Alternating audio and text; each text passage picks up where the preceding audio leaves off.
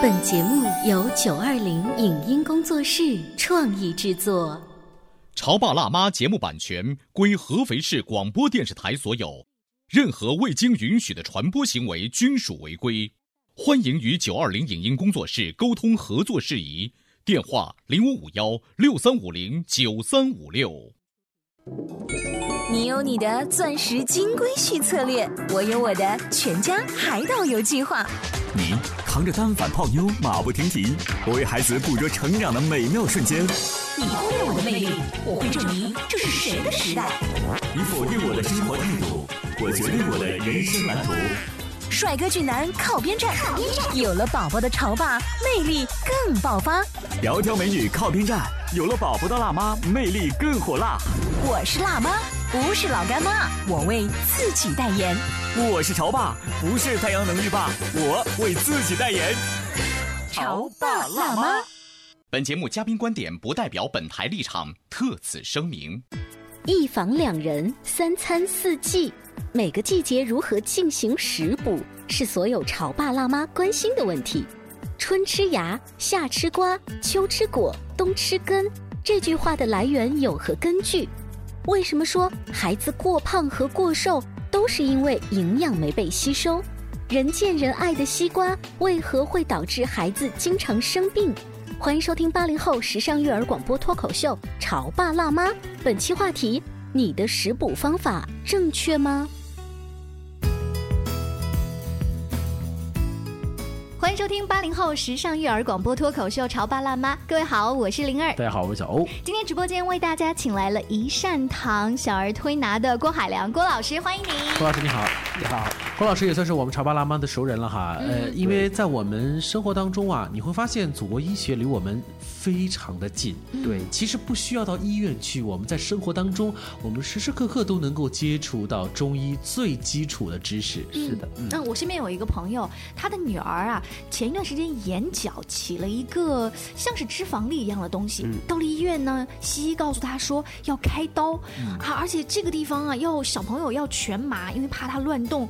结果这个朋友很担心啊，想怎么办呢？那一方面听医生的建议要点一些药水回来观察，一方面他很有心，他去买了一本小儿推拿的书，嗯，就是在这个手指头上，我也搞不清楚他怎么样推。他说这样子的话呢，至少可以帮助孩子，嗯，调理一下吧。是可以帮助调。理的，一般像眼睛在中医里面对应的是肝，嗯它眼睛周围长出来的东西的话，绝大多数跟肝经有关系。嗯我们在这个时候只要判断一下它是。肝的哪方面的问题的话，然后通过推拿的话有帮助。就是按照郭老师在节目当中曾经说的，我们中医的理论是去调整它的大环境。对大环境。那在调整大环境的时候，我们要配合着吃什么东西呢？让小朋友的身体更好啊！我从一个妈妈的角度，我能想到的就是鸡汤啦、鸽子汤啦、所以今天我们就要请郭老师来好好跟我们聊一聊。都说食补食补哈，那到底怎样的食补才是最健康、最环保的呢？这个问题是被家长问的最多的。每一次小朋友生病的时候，家长到我们那去的话，问的第一个就是我该怎么给小孩子补。对，其实我每次都是很想说，其实你不要给小孩子补，就是。很多问题其实是补出来的，就反而不要补。对，我们就拿我们先说鸡汤吧。对，我们都知道啊，心灵的鸡汤啊是给你很多的正能量。嗯，那么现实当中的这个鸡汤其实也是算是一种能量吧？对，它的这个能量，而且还非常大，而且它内热比较大。中医觉得天上飞的东西都属于内热大。所以说，呃，那个如果按照严格意义上来讲，在什么情况之下我们需要用鸡汤？在比较虚寒的情况之下，可以适量吃一点鸡汤，或者这个人需要那么多能量去补的时候，一般孕妇吃的比较多嘛。像小孩子的话，大多都属于纯阳之体，而且的话已经营养过剩了。如果这个时候再吃鸡汤的话，就很容易出问题。我们有一个非常好玩的例子，就是有一个小朋友啊，他发烧了，然后去医院打了点滴，吃了药，然后退下去了。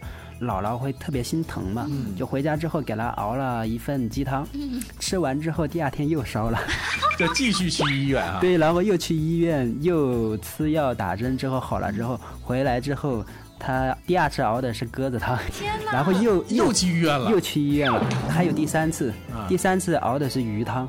嗯，然后最后的话，没办法了。然后通过我们这种方法的话，我们第一件事就是说，如果你要通过中医的方法调理，首先你要配合我们的饮食，不准吃这些东西了，只给他吃一些清淡的粥啊或者面条。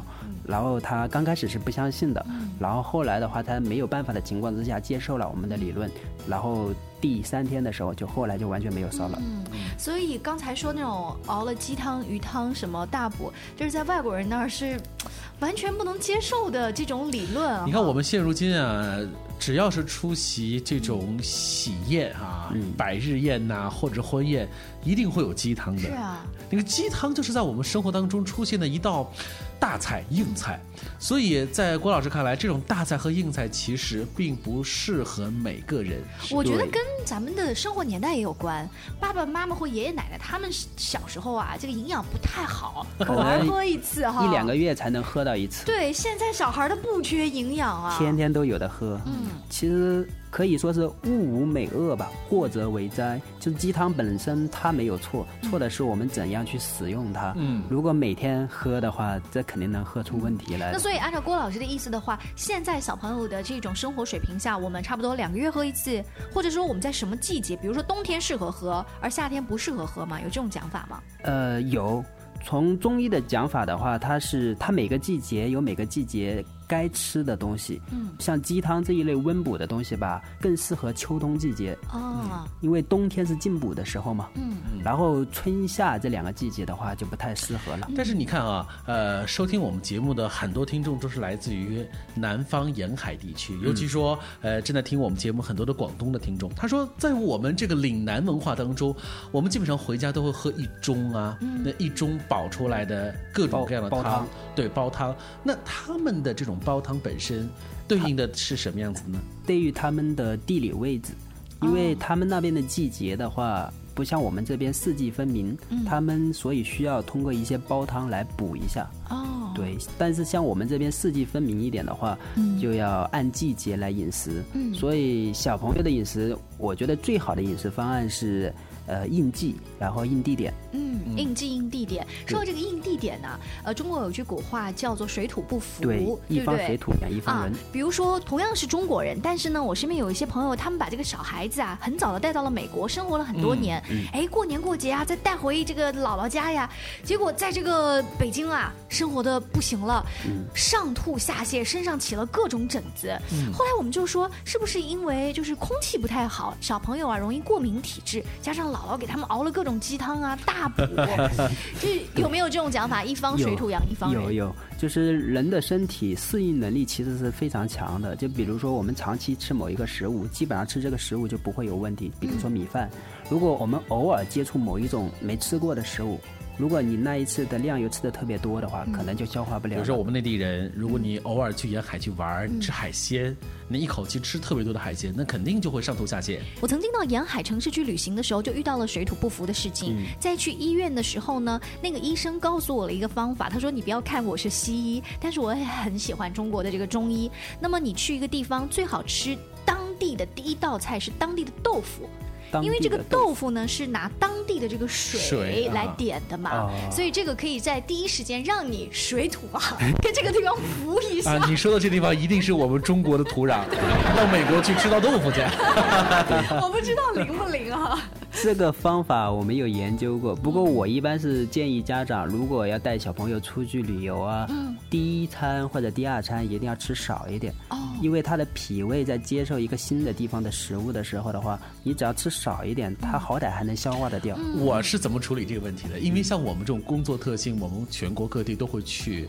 像我大部分的时间会吃各种快餐连锁，嗯呃，经常在马路上面能够看到的这家炸鸡堡，因为这种东西通常来说它是在一个流水线上生产的，所以对我来说味道大差不差，我比较的会觉得安全一些。就外地的跟本地的是一样的。对对对。好，那我们刚才呢跟大家聊到了像水土不服呀，或者是这种鸡汤一开始很有营养的强烈的补充，都是要注意的。对，就千万不能补过了。嗯，那这种补过了都有可能会引起小朋友的积食。对，是补过了生病的话，这个跟感冒发烧不相上下，就是每个星期的数量。嗯，就是现在的小孩生活水平太好了，然后吃的东西太多了。你看，很多家长会觉得每天要喝牛奶，嗯然后水果，嗯然后荤类的，然后素类的，还有各种东西，就是本来单样是不多的，但是结合起来总量就特别多了。嗯这个一旦多了之后，小孩脾胃如果消化不掉之后的话，它就会有几个特点。轻的可能就晚上睡觉睡得不安稳，会翻来覆去，嗯这算轻的了。如果重的话，它可能就会产生口气啊、嗯积食啊，然后不想吃饭呀，嗯，然后再重一点的话，就可能会发烧啊，嗯就这些症状。你知道现在的小朋友啊，中午的午餐有的时候是在学校的食堂，或者是所谓的现在叫营养快餐的工程嘛，还有一种呢是送到小饭桌。爸爸妈妈内心总会觉得那些的营养都没有晚上我们有一种回来愧疚。愧疚，给你晚上又弄了很多。嗯你会发现这个晚饭呃 dinner 真的是很重很重，对，基本上过得像年夜饭一样。的。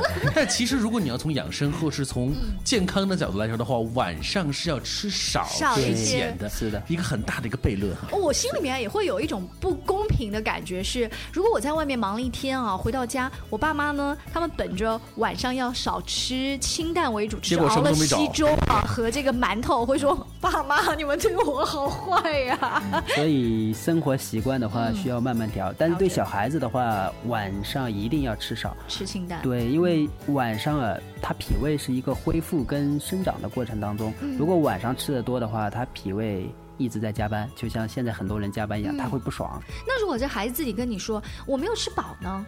我可以少吃多餐吗？比如说，可能现在六七点钟吃晚饭啊，等到孩子八九点钟准备要睡觉的时候，再喝一杯奶，这个时候对他是有负担的吗？我觉得可以自己判断一下，如果小孩子说没吃饱的话，你要首先判断他是真的没饱还是嘴馋。哦，如果是真的没饱的话，你可以让他吃一些容易消化的东西。很多情况下，孩子说没饱，眼睛是看在了零食盒对，可能是想吃那个零食。是的所以管控孩子的饮食。要做到一件事情，就是要削减零食的存在，对对是不是？我们家又遇到了一个矛盾，就是说你想吃零食吗？现在吃不可以，等吃完了饭，你今天表现很好才可以吃零食。可是这样的话，会发现他吃的更多，饭又吃饱了，又去吃零食，变成了一个恶性循环，对，就是最好是先别买零食，别买又省钱了。因为零食它有一个最大的原因就是它的保质期的问题。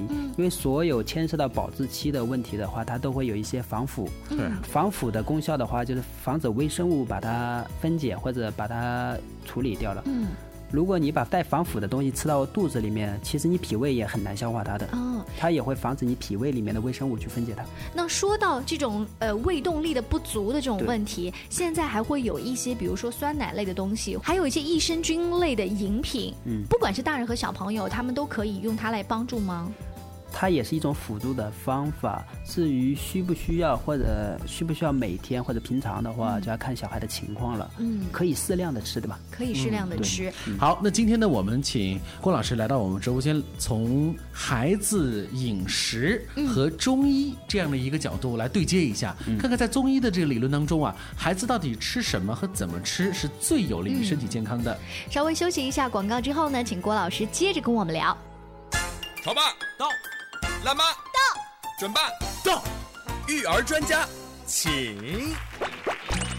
中国内地首档八零后时尚育儿广播脱口秀，陪你一起吐槽养育熊孩子的酸甜苦辣，陪你一起追忆自己曾经的小世界。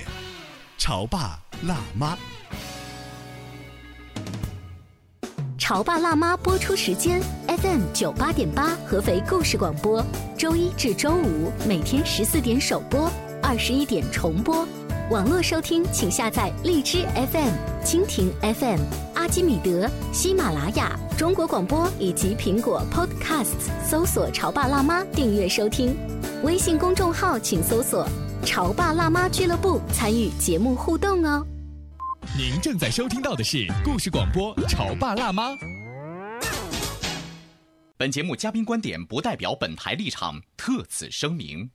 一房两人，三餐四季，每个季节如何进行食补，是所有潮爸辣妈关心的问题。春吃芽，夏吃瓜，秋吃果，冬吃根，这句话的来源有何根据？为什么说孩子过胖和过瘦都是因为营养没被吸收？人见人爱的西瓜为何会导致孩子经常生病？欢迎收听八零后时尚育儿广播脱口秀《潮爸辣妈》，本期话题：你的食补方法正确吗？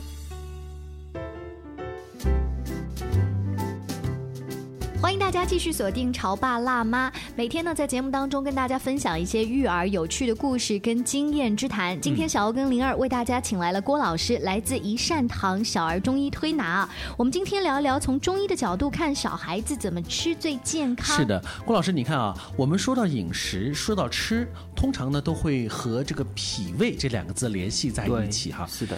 在我们生活当中，永远会出现这样的两种人：一种呢像灵儿这样子的，就是怎么吃都胖不起来；一种呢是正在说话的我，怎么吃都会胖。这两种是不是如果放在孩子身上，就是在脾胃这一块，其实也是有一些我们中医可以说到的一些东西？对，其实这两种情况在小孩子就已经有了。有，对他们是一个共同的问题造成的，都是脾虚。呃，我们俩都是脾虚啊，对，都是脾虚，过瘦过胖都是啊。对，脾虚分两。两种，一种的话是，他吃的东西都没法把它吸收消化，这种就像你这样，嗯，长不胖。嗯，这种其实在小的时候不好，爸爸妈妈费了很多的劲儿想把我养胖。我记得我小时候有相当长的一段时间是上三年级之前都是一个小瘦子，嗯，然后我妈看了电视上面有很多关于增肥的东西啊，好像也是没有什么用。突然一瞬间，好像就成这样子了。对，一般的话，像这种瘦的人呢，他的脾胃的情况就是你吃啥他都吸收不了。嗯，像这种的话，如果父母的解决的方法是给他多吃的话，这就是恶性循环了，加重了我们瘦子的负担。对他越吃的话，脾胃越差，越差的话他就越不吸收。那你也不能饿我呀。其实这个思路需要转变一下，就比如说。一个小孩，他每天的话要求最多是十分吧。嗯。如果家长给他吃到十二分，嗯，这个时候他就有负担了。负担之后的话，他脾胃就会受到影响，就可能就会更差一点。如果你只给他吃到七分，嗯，他脾胃还有三分的那个空间去修复，这个时候就会慢慢更好一些。好，你说的这是小瘦子，那小胖子呢？小胖子的话，他是你吃的东西多。它没有把它完全吸收，还有另一部分的一些营养储存在身体里面。嗯，在中医里面属于湿气。哦，属于湿气。对，就只要是那种胖的人呢，都是痰湿体质。啊，对，所以我要祛湿。呃，祛湿的同时一定要健脾。祛湿如何健脾呢？先健脾后祛湿，就是先把脾胃的呃运化功能加强，然后让你吃的东西不要就是没有完全吸收存在体内里面。首先肯定要吃少一点的，你脾胃才能完全吸收。然后的话就是吃一些补脾的东西。反正我发现呢，不管胖的还是瘦的，在郭老师这儿呢，都是不要吃太多。对，刚才呢，郭老师说呢，除了这个不要吃太多之外，还有一个就是补脾。对，哎，这个是让很多家长非常感兴趣，觉得很重要的一个问题。对，如何补脾呢？如何补脾的话，我觉得最好的方法就是首先吃少点。对，刚好跟很多家长的观点相反，很多家长觉得吃什么补脾，我往往给他的观念就是吃少点，嗯，然后吃容易消化一点，嗯，时间上规律一点。所以郭老师，您自己家里面的食谱是怎样的？其实挺清淡的，也是很清淡。您是南方人吗？对，就是好像你们家族里面就是这样的。我身边还认识另外一个也是做中医的这个年轻的中医学者，他非常讲究每一天自己在家里面吃，而且他会根据这个节气来调整他的饮食。所以当我看到郭老师和我身边那位朋友的时候，他完全没有过瘦或者过胖的那一种嗯身材的困扰，而且他们整个的精气神啊，我们现在我们的听众是看不到。你说他这个天天吃 清淡的有什么意思呢？重庆人民说：“我们不欢迎你。”对嘛？这就是欲望跟养生，养生养的就是心境嘛。然后食欲的话，其实也是一种欲望。如果吃的过多的话，我们看我们身体需不需要了。其实说句实话，现在人需要的不多，只是想要的多。嗯，刚才这个郭老师说了一句哲学的话，对，想要的多，而并不是实际需要的多。对，这个放在我们的这个养生和这个饮食领域也是同样有效。同样是的，哎，然后中医源自于道家，道家有一句话是说，人一辈子能吃多少东西是一个定数。嗯，如果你提前吃了，就提前走。这句话这句话其实有有点狠警有警醒的作用。其实，在现实当中，我们能看到很多这样的例子。就比如说，有些人年轻的时候经常有应酬，吃了很多很多的东西，然后他后面就有一些因为吃多而引起的一些，比如说像糖尿病呐、高血压啊、所以以后就只能吃。特别特别清淡的东西了。我们家里面呢，老人家贴了一张食物相克表，嗯啊，他们说 这个很管用，一定要看一下。比如说老人家经常说的豆腐和菠菜不能一起吃，说这个怎么对身体不好。我就看那个表当中啊，瞄了一眼，叫巧克力跟牛奶不能吃，我就说爸，这个特别不准，那我哈出来吃牛奶怎么喝呢？对不对？所以在你们看来，这个是有必要注意吗？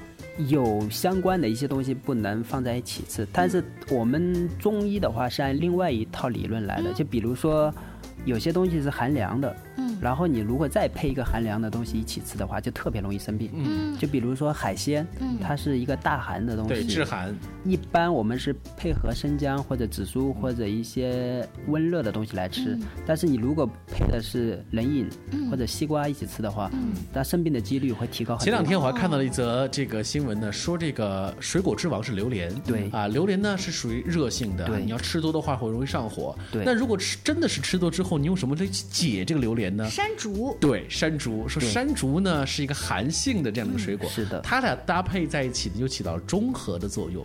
你看这个世界万物啊，真的是相相生相克。真的，如果我们生活当中对食物的属性了解更多一些，然后吃的时候尽量搭配好一些，对于我们养生会有非常有效。所以话说到这里，你会发现，作为潮爸辣妈的我们，如果多懂得一些主妇和主夫的知识的话，嗯一定会让我们的生活变得更健康、更和谐、更幸福。对我们平常饮食的话，除了吃的就是怎么吃，每个季节怎么吃的话，这个也是非常重要的。中医觉得。春天它是万物生发的时候，它的能量主要集中在芽，植物的芽这一块，因为它这一块长得最快，所以如果春天吃芽的话，对我们生长发育是非常好的。我来举个例子，比如像我们可以吃香椿头，对。哎，那就是一个发了芽，你会吃那个都按两来卖，贵的。特别贵哈。对便宜的有豆芽，豆芽我们豆芽也可以啊。对豆芽也可以，啊，还有菜苔。啊，菜苔在超市里头卖的这个价格也蛮贵的。嗯嗯不过这个春天吃特别适合的。啊，都叫春吃芽。对，这叫应季，吃的应季。嗯然后夏吃瓜，嗯，夏天吃瓜，你们第一个想到的是什么瓜？西瓜了对，我就知道你们想到的是西瓜。还有冬瓜对，其实最好的话是丝瓜跟冬瓜。啊，丝瓜和冬冬瓜嗯，对，来考你一个脑筋急转弯：冬瓜、西瓜、南瓜，那有没有北瓜？没有，有 有没有北瓜就瓜？我们老家叫北瓜，叫北瓜，什么瓜是北瓜？南瓜叫北瓜。哦，呃南瓜叫北，那那南瓜叫什么瓜？那南南瓜叫北瓜呀。我们那边没有南瓜的说法，都只有北瓜。哦，你看，其实这个语言蛮丰富的。可能它是以一个什么方位来界定的。嗯，我们接下来讲一下那个瓜。嗯，冬瓜的话，它有利水的功效。其实按照你们来讲，就是减肥的，对是，丝瓜也是也是可以的。嗯，夏天的话，为什么要吃瓜？因为夏天脾胃的消化能力会减弱。你看，一般人夏天的时候食欲都会差一点。是的，对我们吃瓜的话，一方面可以利这个夏天的水湿，嗯，我们马上要到梅雨季节了，水湿比较重，所以吃瓜可以利水湿。还有吃瓜的话，它也容易消化。嗯，还有西瓜，夏天吃西瓜的话，还是有一些讲究的。嗯，因为古人吃西瓜，是因为古人一般在外面面朝黄土背朝天的劳作，然后一方面运动加晒太阳，所以吃点西瓜可以生津解渴。西瓜的性质是偏寒凉的。现在人吧，一晒不到太阳，二运动又不多。如果吃西瓜的话，就一定要控制量，特别是小孩子。